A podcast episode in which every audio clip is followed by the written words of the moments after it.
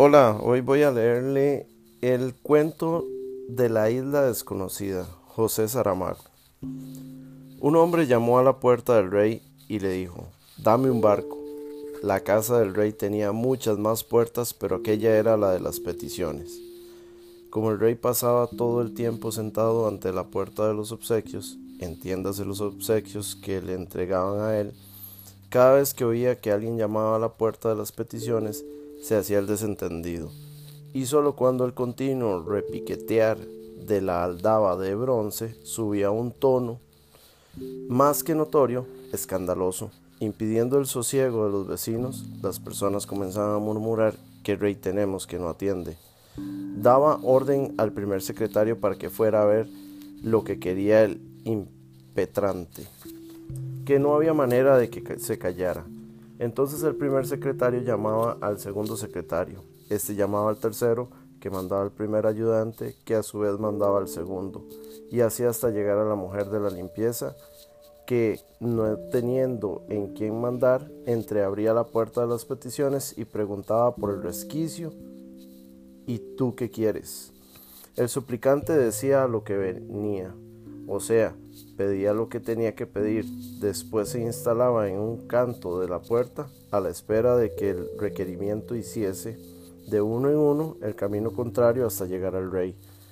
Ocupado como siempre estaba con los obsequios, el rey demoraba la respuesta y ya no era pequeña señal de atención al bienestar y felicidad del pueblo cuando pedía un informe fundamentado por escrito al primer secretario, que excusado será decirlo, Pasaba el encargo al segundo secretario, este al tercero, sucesivamente, hasta llegar otra vez a la mujer de la limpieza que opinaba sí o no de acuerdo con el humor con que se hubiera levantado. Sin embargo, en el caso del hombre que quería un barco, las cosas no ocurrieron así. Cuando la mujer de la limpieza le preguntó por el resquicio de la puerta, ¿y tú qué quieres? El hombre, en vez de pedir, como era la costumbre de todos, un título, una condecoración, o simplemente dinero? Respondió, quiero hablar con el rey. Ya sabes que el rey no puede venir, está en la puerta de los obsequios, respondió la mujer. Pues entonces ve y dile que no me iré, de aquí hasta que él venga personalmente para saber lo que quiero, remató el hombre, y, y se tumbó todo lo largo que era en el rellano, tapándose con una manta porque hacía frío entrar y salir solo pasándole por encima. Ahora bien, esto suponía un enorme problema. Si tenemos en consideración que, de acuerdo con la pragmática de la puerta, solo se puede atender a un suplicante de cada vez, de donde resulta que mientras haya alguien esperando una respuesta, ninguna otra persona podrá aproximarse para exponer sus necesidades o sus ambiciones. A primera vista quien ganaba con este artículo del reglamento era el rey, puesto que al ser menos numerosa la gente que venía a incomodarlo, con lamentos más tiempo tenía y más sosiego para recibir, contemplar y guardar los obsequios. A segunda vista, sin embargo, el rey perdía, y mucho, porque las protestas públicas, al notarse que las respuestas tardaban más de lo que era justo, aumentaban gravemente el descontento social, lo que a su vez tenía inmediatas y negativas consecuencias en el flujo de obsequios. En el caso que estamos narrando, el resultado de la ponderación entre los beneficios y, los perjuicios fue que el rey al cabo de tres días y en el real persona se acercó a la, a la puerta de las peticiones para saber lo que quería el entrometido, que se había negado a encaminar el requerimiento por las pertinentes vías burocráticas. Abre la puerta, dijo el rey a, mujer, a la mujer de la limpieza, y ella preguntó, ¿toda o solo un poco? El rey dudó durante un instante, verdaderamente no le gustaba mucho exponerse a, los aires de la calle, pero después reflexionó que parecería mal, aparte de ser indigno de su majestad, hablar con un súbdito a través de una rendija, como si le tuviese miedo, sobre todo asistiendo al coloquio la mujer de la limpieza, que luego iría por ahí diciendo, Dios sabe que, de par en par, ordenó. El hombre que quería un barco se levantó del suelo cuando comenzó a oír los ruidos de los cerrojos, enrolló la manta y se puso a esperar. Estas señales de que finalmente alguien atendería y que por tanto el lugar pronto quedaría desocupado, hicieron aproximarse a la puerta a unos cuantos aspirantes a la liberalidad del trono que andaba por allí, prontos para asaltar el puesto apenas quedase vacío. La inopinada aparición del rey Nunca una tal cosa había sucedido desde que usaba corona en la cabeza. Causó una sorpresa desmedida, no solo a los dichos candidatos, sino también entre la vecindad que, atraída por el alborozo repentino, se asomó a las ventanas de las casas en otro lado de la calle.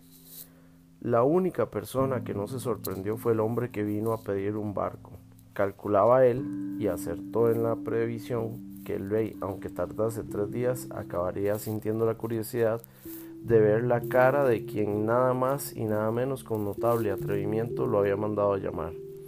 Dividido entre la curiosidad irreprimible y el desagrado de ver tantas personas juntas, el rey, con el peor de los modos, preguntó tres preguntas seguidas. ¿Tú qué quieres? ¿Por qué no dijiste lo que querías? ¿Te crees que no tengo nada más que hacer?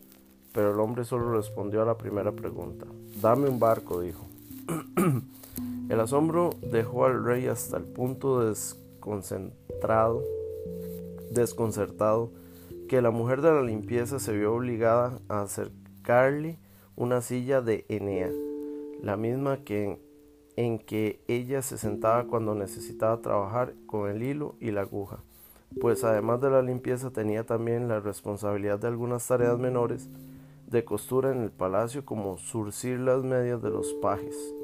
Mal sentado porque la silla de Enea era mucho más baja que el trono, el rey buscaba la mejor manera de acomodar las piernas, era encogiéndolas, ora extendiéndolas para los dos lados, mientras el hombre que quería un barco esperaba con paciencia la pregunta que seguiría. ¿Y tú para qué quieres un barco? Si puede saberse fue lo que el rey preguntó cuando finalmente se dio por instalado con sufrible comodidad en la silla de la mujer de la limpieza.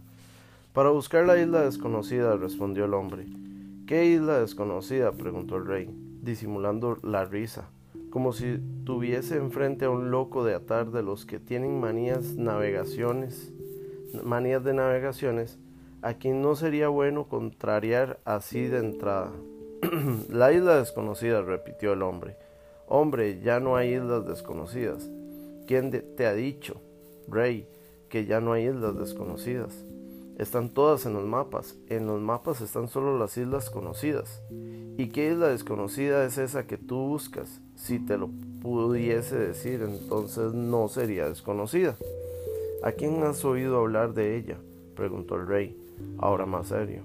A nadie. En ese caso, ¿por qué te empeñas en decir que ella existe? Simplemente porque es imposible que no exista una isla desconocida. ¿Y has venido aquí para pedirme un barco? Sí, vine aquí para pedirte un barco. ¿Y tú quién eres que yo te lo dé? ¿Y tú quién eres para no dármelo? Soy el rey de este reino, y los barcos del reino me pertenecen todos. Más, más les pertenecerás tú a ellos que ellos a ti ¿Qué quieres decir? preguntó el rey inquieto. Que tú sin ellos nada eres y que ellos sin ti pueden navegar siempre, bajo mis órdenes con mis pilotos y mis marineros. No te pido marineros ni piloto, solo te pido un barco. Y esa isla desconocida, si la encuentras, será para mí. A ti, rey, solo le, te interesan las islas conocidas. También me interesan las desconocidas cuando dejan de serlo. Tal vez esta no se deje conocer entonces no te doy el barco. Darás. Al oír esta palabra, pronunciada con tranquila firmeza, los aspirantes a la puerta de las peticiones, en quienes minuto tras minuto, desde el principio de la conversación, iba creciendo la impaciencia, más por librarse de él que por simpatía solidaria, resolvieron intervenir en favor del hombre que quería el barco, comenzando a gritar, Dale el barco, dale el barco. El rey abrió la boca para decirle a la mujer de la limpieza que llamara a la guardia del palacio para que se estableciera inmediatamente el orden público e impusiera disciplina, pero en ese momento las vecinas que asistían a la escena desde las ventanas se unieron al coro con entusiasmo, gritando como los otros, Dale el barco, dale el barco. Ante tan, tan ineludible manifestación de voluntad popular y preocupado con lo que mientras tanto habría perdido en la puerta los obsequios, el rey levantó la mano derecha imponiendo silencio y dijo Voy a darte un barco, pero la tripulación tendrás que conseguirla tú. Mis marineros me son precisos para las islas conocidas. Los gritos de aplauso del público no dejaron que se percibiese el agradecimiento del hombre que vino a pedir un barco. Por el movimiento de los labios tanto podría haber dicho, gracias mi señor, como ya me las arreglaré. Pero lo que nítidamente se oyó fue lo que a continuación dijo el rey. Vas al muelle, preguntas por el capitán del puerto, le dices que te mando yo y él que te dé el barco. Llevas mi tarjeta. El hombre que iba a recibir un barco leyó la tarjeta de visita donde decía rey debajo del nombre del rey, y eran estas las palabras que él había escrito sobre el hombro de la mujer de la limpieza. Entrega al portador un barco, no es necesario que sea grande, pero que navegue bien y sea seguro. No quiero tener remordimientos en la conciencia si las cosas ocurren mal. Cuando el hombre levantó la cabeza se supone que esta vez iría a agradecer la dádiva. El rey ya se había retirado. Solo estaba la mujer de la limpieza mirándolo con cara de circunstancias. El hombre bajó del peldaño de la puerta señal de que los otros candidatos podían avanzar por fin Superfluo será explicar que la confusión fue indescriptible, todos queriendo llegar al sitio en primer lugar, pero con tan mala suerte que la puerta ya estaba cerrada otra vez. La aldaba de bronce volvió a llamar a la mujer de la limpieza, pero la mujer de la limpieza no está, dio la vuelta y salió con el cubo y la escoba por otra puerta.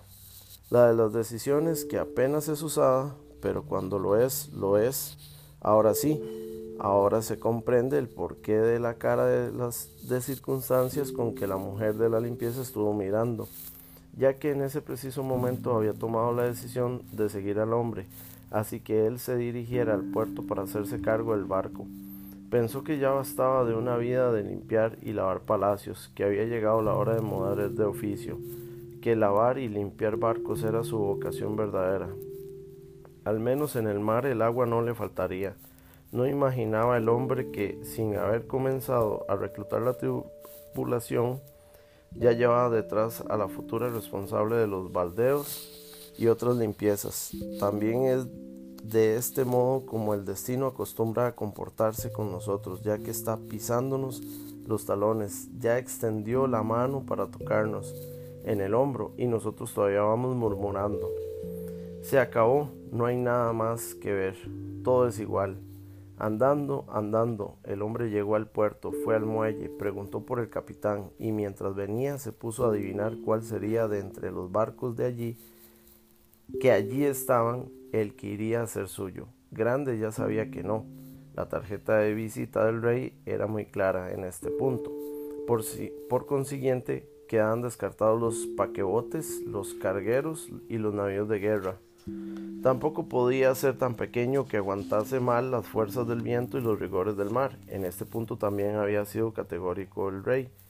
Que navegue bien y sea seguro, fueron esas sus formales palabras, excluyendo así explícitamente los botes, las falúas y las chalupas, que siendo buenos navegantes y seguros cada uno conforme a su condición, no nacieron para surcar los océanos, que es donde se encuentran las islas desconocidas. Un poco apartada de allí, escondida detrás de unos bidones, la mujer de la limpieza pasó los ojos por los barcos atracados para mi gusto. Aquel pensó, aunque su opinión no contaba, ni siquiera había sido contratada. Vamos a ver antes lo que diría, dirá el capitán del puerto. El capitán vino, leyó la tarjeta, miró al hombre de arriba abajo y le hizo la pregunta que al rey no se le había ocurrido. ¿Sabes navegar? ¿Tienes carnet de navegación? A lo que el hombre respondió, aprenderé en el mar. El capitán dijo, no te lo aconsejaría, capitán soy yo y no me atrevo con cualquier barco. Dame entonces uno con el que pueda atreverme. no, uno de esos no.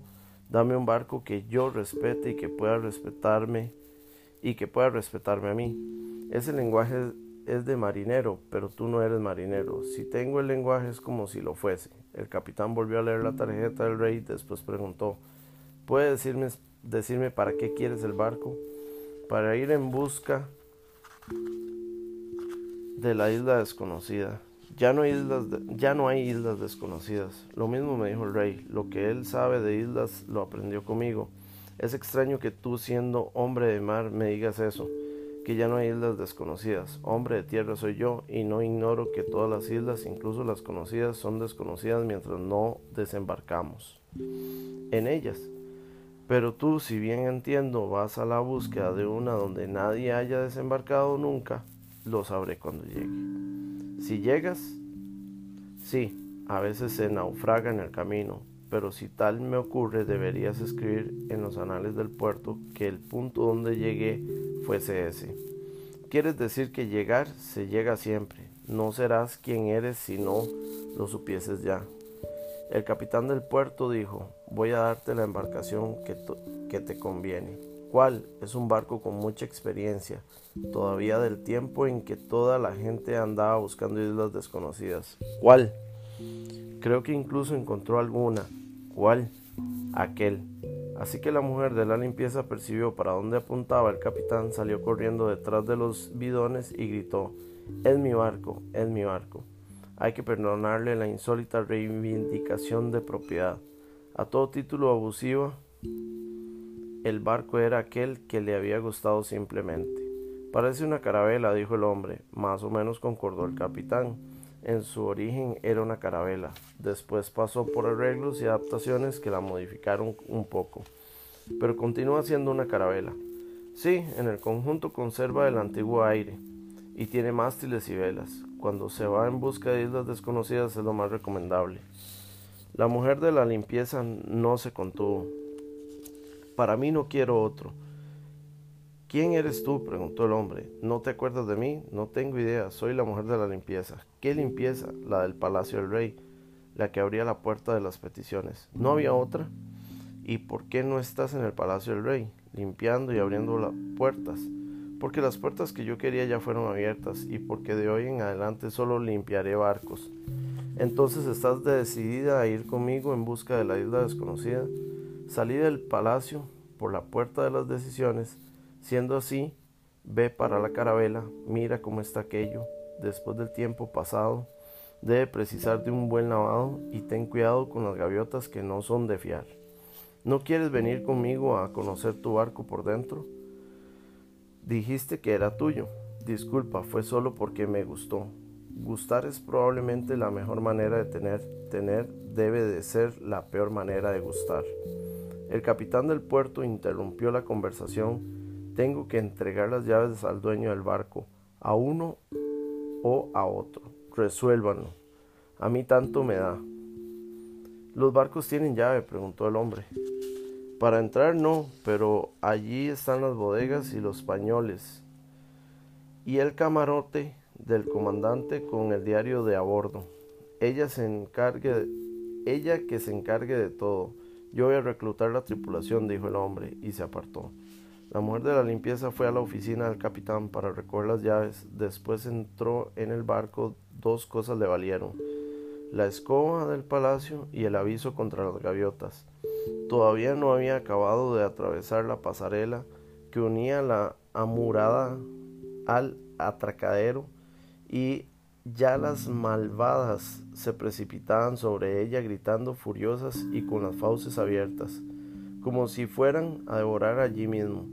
No sabían con quién se enfrentaban. La mujer de la limpieza posó el cubo, se guardó las llaves en el seno, plantó bien los pies en la pasarela y remolineando la escoba como si fuese un espadón de los buenos tiempos consiguió poner en desbandada a, la cuadrilla asesina. Solo cuando entró en el barco comprendió la ira de las gaviotas. Había nidos por todas partes, muchos de ellos abandonados, otros todavía con huevos y unos pocos gaviotillas de pico abierto a la espera de comida. Pues sí, pero será mejor que se muden de aquí. Un barco que va en busca de la isla desconocida no puede tener este aspecto como si fuera un gallinero, dijo.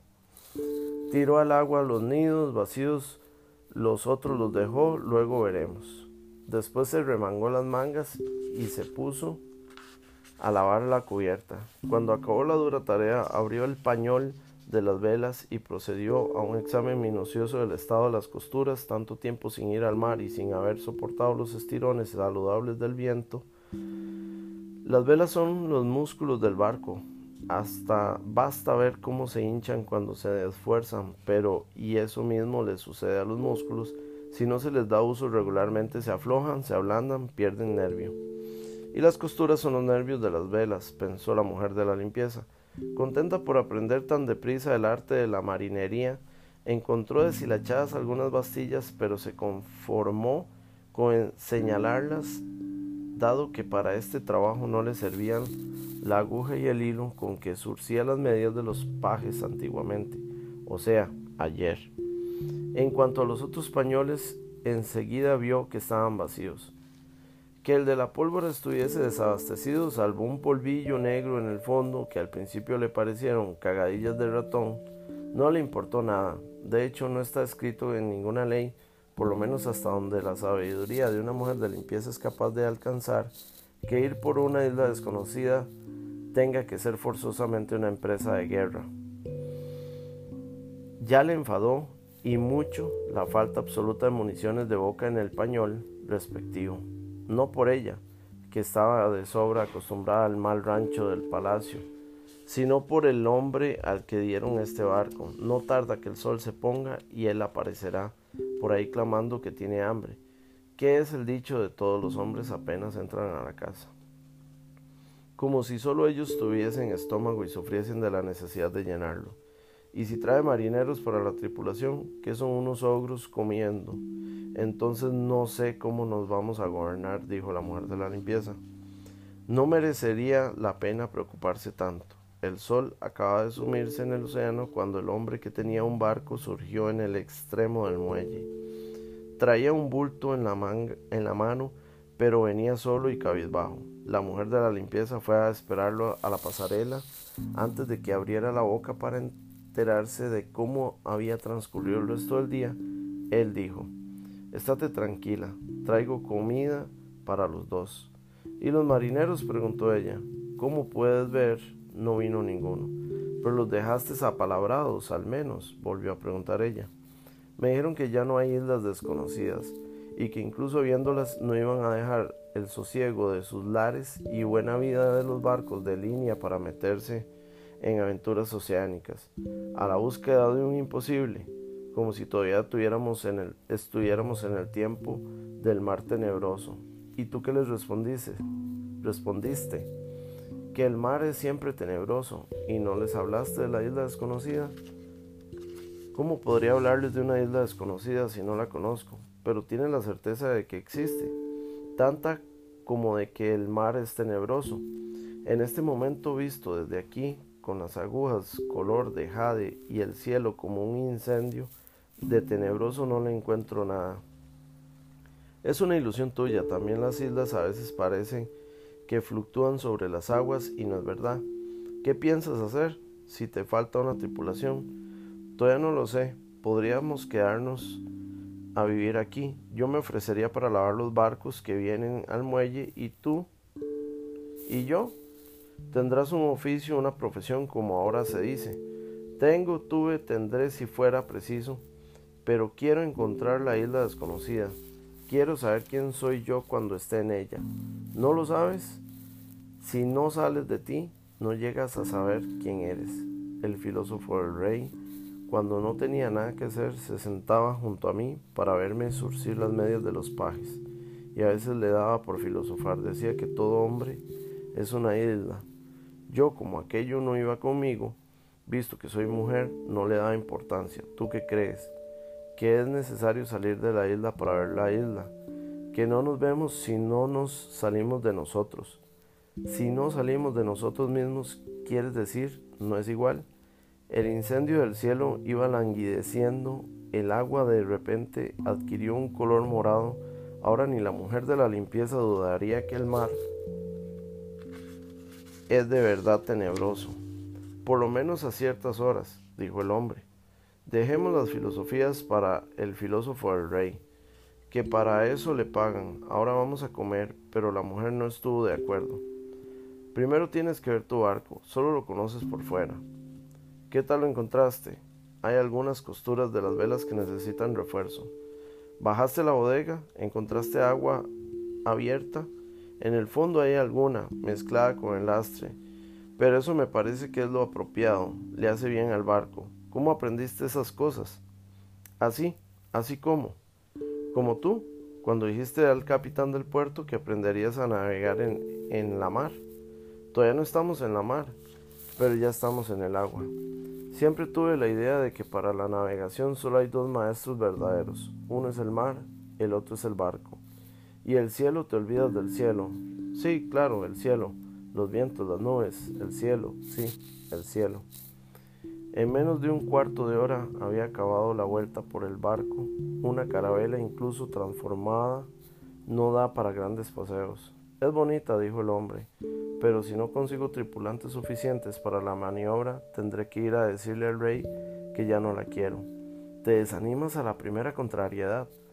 La primera contrariedad fue esperar al rey tres días y no desistí. Si no encuentras marineros que quieran venir, ya no las arreglaremos los dos. Estás loca. Dos personas solas no serían capaces de gobernar un barco de estos. Yo tendría que estar siempre al timón y tú ni vale la pena explicarlo. Es una locura. Después veremos. Ahora vamos a cenar. Subieron al castillo de Popa. El hombre todavía protestando contra lo que llamara, llamará locura Allí la mujer de la limpieza abrió el fardel que él había traído, un pan, queso curado de cabra, aceitunas, una botella de vino. La luna ya estaba a medio palmo sobre el mar. Las sombras de la verga y del mástil grande vinieron a tumbarse a sus pies. Es realmente bonita nuestra carabela, dijo la mujer, y enmendó enseguida. La tuya, tu carabela. Supongo que no será mía por mucho tiempo. Navegues o no navegues con ella, la carabela es tuya. Te la dio el rey. Se la pedí para buscar la isla desconocida, pero estas, cosas no se hacen de un momento para otro, necesitan su tiempo.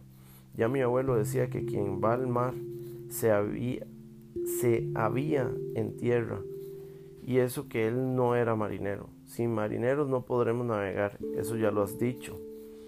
Y hay que abastecer el barco de la de las mil cosas necesarias para un viaje como este, que no se sabe a dónde nos llevará.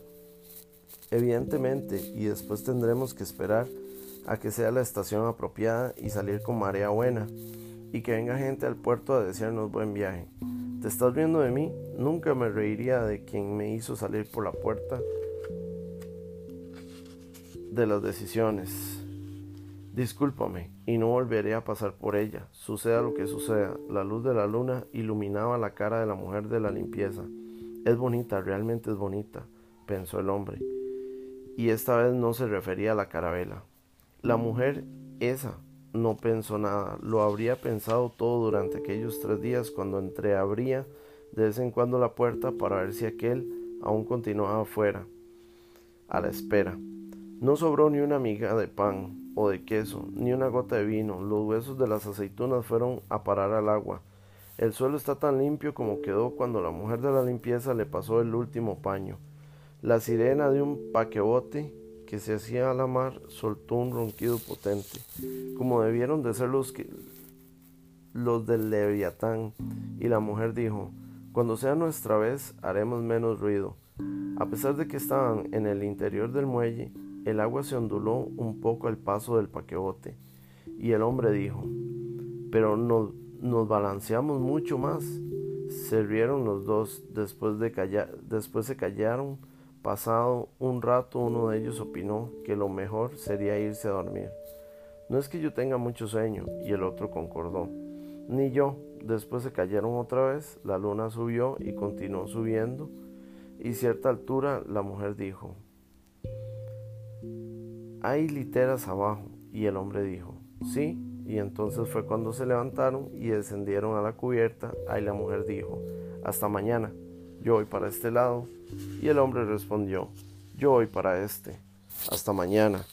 No dijeron babor o estribor, probablemente porque todavía están practicando en las artes. La mujer volvió atrás, me había olvidado, se sacó del bolsillo dos cabos de velas, los encontré cuando limpiaba, pero no tengo cerillas. Yo tengo, dijo el hombre. Ella mantuvo las velas, una en cada mano, él encendió un fósforo después, abrigando la llama bajo la cúpula de los dedos curvados, la llevó con todo el cuidado a los viejos pábilos. La luz prendió, creció lentamente como la de la luna, bañó la cara de la mujer de la limpieza. No sería necesario decir que él pensó, es bonita, pero lo que ella pensó, sí, se ve solo se ve que solo tiene ojos para la isla desconocida. He aquí cómo se equivocan las personas interpretando miradas sobre todo al principio. Ella le entregó una vela, dijo, hasta mañana, duerme bien.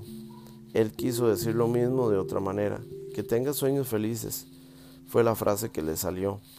Dentro de nada, cuando este bajó, cuando este abajó, acostado en su litera, se le ocurrían otras frases más espirituosas, sobre todo más insinuantes, como se espera que sean las de un hombre cuando está solas con una mujer.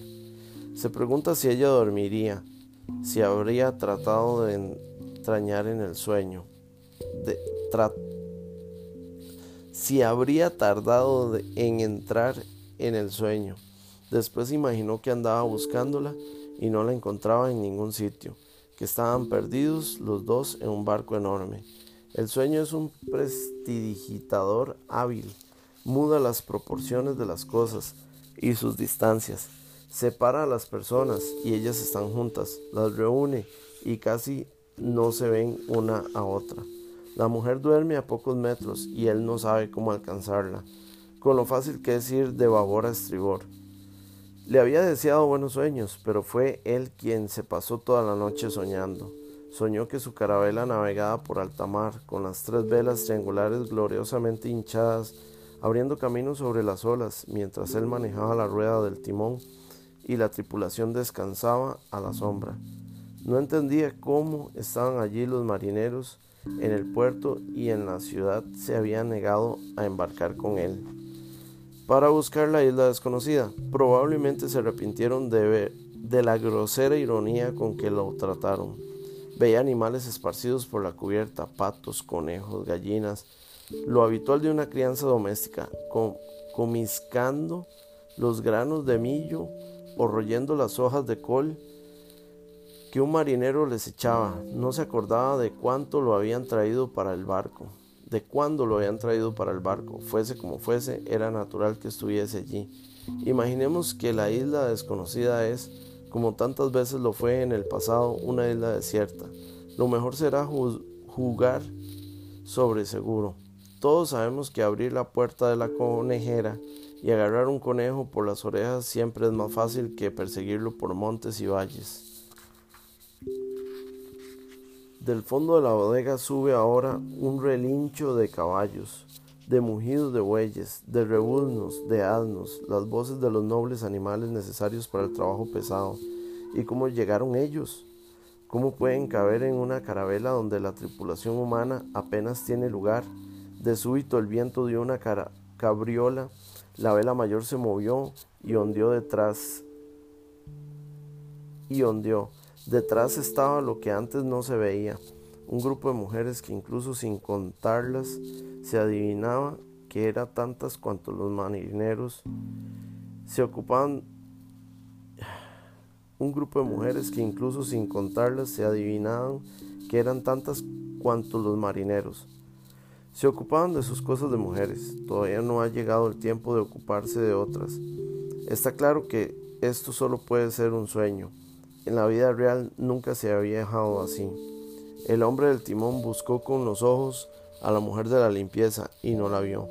Tal vez esté en la litera de estribor, descansando de la limpieza de la cubierta, pensó. Pero fue a pensar fingido, porque bien sabe, aunque tampoco sepa cómo lo sabe, que ella a última hora no quiso venir, que saltó para el embarcadero diciendo desde allí, adiós, adiós, ya que solo tienes ojos para la isla desconocida, me voy. Y no era verdad, ahora mismo andan los ojos de él pretendiéndola y no la encuentran. En este momento se cubrió el cielo y comenzó a llover, y habiendo llovido, principiaron a brotar innumerables plantas de las filas de sacos de tierra alineados a lo largo de la amurada de la murada. No están allí porque se sospeche que no haya tierra bastante en la isla desconocida, sino porque así se ganará tiempo el día que lleguemos solo tendremos que transportar los árboles frutales, sembrar los granos de las pequeñas cosechas que van, que van madurando aquí, adornar los jardines con las flores que abrirán de estos capullos. El hombre del timón pregunta a los marineros que descansan en la cubierta si avistan alguna isla desconocida, y ellos responden que no ven ni de una ni de otras, pero que están pensando desembarcar en la primera tierra habitada que aparezca, siempre que haya un puerto donde fondear, una taberna donde beber y una cama donde folgar, que aquí no se puede con toda esta gente junta. ¿Y la isla desconocida? preguntó el hombre del timón. La isla desconocida es cosa inexistente, no pasa de una idea de tu cabeza. Los geógrafos del rey fueron a ver en los mapas y declararon que las islas por conocer es cosa que se acabó hace mucho tiempo. Debíais haberos quedado en la ciudad, en lugar de venir a entorpecer la navegación. Andábamos buscando un lugar mejor para vivir y decidimos aprovechar tu viaje. No sois marineros. Nunca lo fuimos. Solo no seré capaz de gobernar el barco Haber pensado en eso antes de pedírselo al rey. El mar nos, no enseña a navegar. Entonces el hombre del timón vio tierra a lo lejos y quiso pasar delante a hacer cuenta de que ella era el reflejo de otra tierra, una imagen que hubiese venido del otro lado del mundo por el espacio. Pero los hombres que nunca habían sido marineros protestaron. Dijeron que era allí mismo donde querían desembarcar. Esta es una isla del mapa, gritaron. Te mataremos si, si no nos llevas. Entonces por sí misma la carabela viró la proa en dirección a, a tierra. Entró en el puerto y se encostó a la muralla del embarcadero. Podéis iros, dijo el hombre del timón. Acto seguido salieron en orden primero las mujeres, después los hombres, pero no se fueron solos, sellaron con ellos los patos, los conejos, las gallinas, y sellaron los bueyes y los asnos y los caballos, y hasta las gaviotas, una tras otra. Levantaron el vuelo, el vuelo y se fueron del barco transportando con el pico a sus gaviotillas, proeza que no había acomedido nunca, pero siempre hay una primera vez. El hombre del timón contempló la desbandada en silencio, no hizo nada para retener a quienes lo abandonaban, al menos le habían dejado los árboles, los trigos y las flores, con las trepadoras que se enrollaban en los mástiles y pendían de la murada como festones. Debido al atropello de la salida, se había roto y derramado los sacos de tierra, de modo que la cubierta era como un campo labrado y sembrado Solo falta que caiga un poco más de lluvia para que sea un buen año agrícola. Desde que el viaje a la isla desconocida comenzó, no se ha visto comer al hombre del timón. Debe de ser porque está soñando, apenas soñando. Y si en el sueño le apeteciese un trozo de pan o una manzana, sería un puro invento, nada más. Las raíces de los árboles están penetrando en el armazón del barco no tardará mucho en que estas velas hinchadas dejen de ser necesarias.